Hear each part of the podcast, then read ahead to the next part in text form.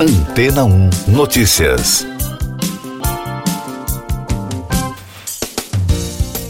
Bom dia!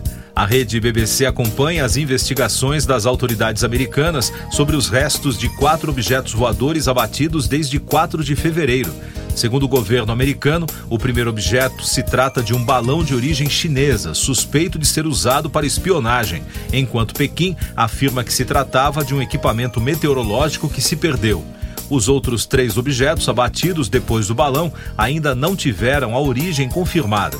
De acordo com informações colhidas por especialistas ouvidos pela reportagem da emissora britânica, além do primeiro balão derrubado em 4 de fevereiro, foi abatido um objeto em 10 de fevereiro, outro no dia 11, no território canadense de Yukon, a cerca de 160 quilômetros da fronteira com os Estados Unidos, e um terceiro no dia 12. Sobre os três objetos abatidos, as autoridades americanas deixaram claro que eles parecem diferentes do primeiro balão chinês. Esses OVNIs eram menores e estavam voando mais baixo do que o primeiro.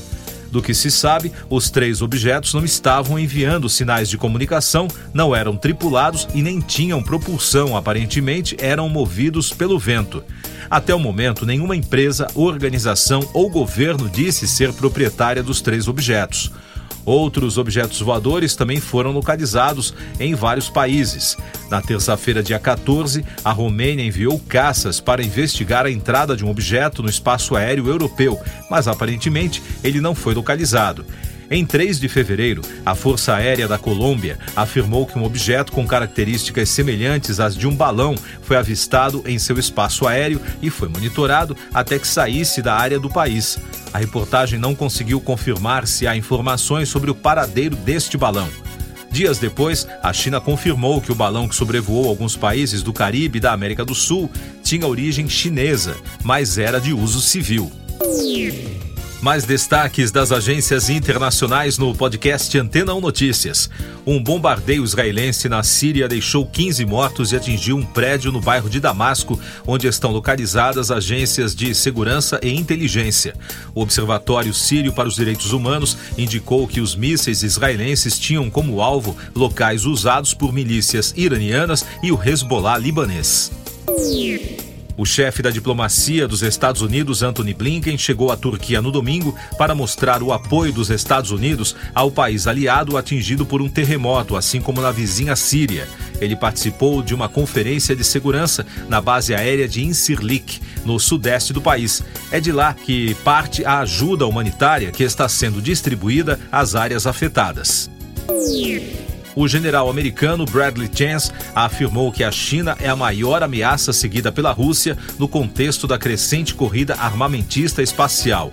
O comandante das operações espaciais, em entrevista a veículos de imprensa durante a Conferência de Segurança de Munique, na Alemanha, afirmou que o espaço mudou radicalmente. Subiu para 11 o número de mortes causadas pelo ciclone Gabriele, que atingiu a Nova Zelândia no dia 12. A tempestade se espalhou pela costa leste do país. Após uma semana da passagem do ciclone, cerca de 6.431 pessoas ainda seguem desaparecidas. A polícia local informou que mais de 3.200 cidadãos estão instalados em locais seguros. O Ministério da Justiça do Peru negou que haja uma política de violação dos direitos humanos no país e que a atuação das autoridades seja marcada pelo racismo. O comunicado divulgado no fim de semana rechaça um relatório da Anistia Internacional sobre a repressão estatal às manifestações antigovernamentais. A organização alertou na semana passada que o governo peruano está cometendo graves violações dos direitos humanos. Eu sou João Carlos Santana e você está ouvindo o podcast Antena 1 Notícias, agora com os destaques das rádios pelo mundo, começando com informações da CBC de Toronto. Os críticos literários estão acusando a editora britânica dos clássicos livros infantis de Roald Dahl de censura, depois que os editores mandaram remover a linguagem de obras como Charlie the Chocolate Factory e Matilda para torná-las mais acessíveis para os leitores modernos. Uma revisão das novas edições dos livros mostrou que algumas passagens relacionadas a peso, saúde mental, gênero e raça foram alteradas dos Estados Unidos da rede iHeart. O guitarrista do Queen, o britânico Brian May, comentou durante uma entrevista ao Guitar World a opinião de alguns fãs de que a música da banda de 1974, Stone Cold Crazy, pode ter sido o nascimento do thrash metal. O músico revelou que, embora não tenha sido gravada até o terceiro álbum, o Sheer Heart Attack, a música já estava em seu repertório há algum tempo. Destaque da Fox News: fãs e amigos de Richard Belzer lamentaram a morte do ator, conhecido por interpretar o detetive John Munch na série Lei e Ordem.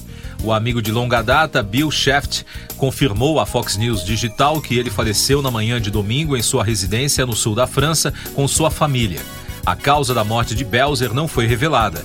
A atriz Mariska Hargitay também lamentou a morte do astro que participou do programa por 14 temporadas. E da rede BBC de Londres, Nada de Novo no Front foi o grande vencedor dos prêmios BAFTA da British Academy of Film and Television Arts, levando sete estatuetas, incluindo a de melhor filme e melhor diretor. Outro destaque foi os Banshees de Inisherin, que levou como melhor filme britânico e também nas categorias de ator coadjuvante e atriz coadjuvante. Elvis, com quatro prêmios, incluindo de melhor ator para Austin Butler, também foi destaque na noite. Já a decepção ficou por conta de tudo em todo lugar ao mesmo tempo que recebeu apenas uma estatueta na cerimônia na categoria de edição. Siga nossos podcasts em antena1.com.br. Este foi o resumo das notícias que foram ao ar hoje na Antena 1.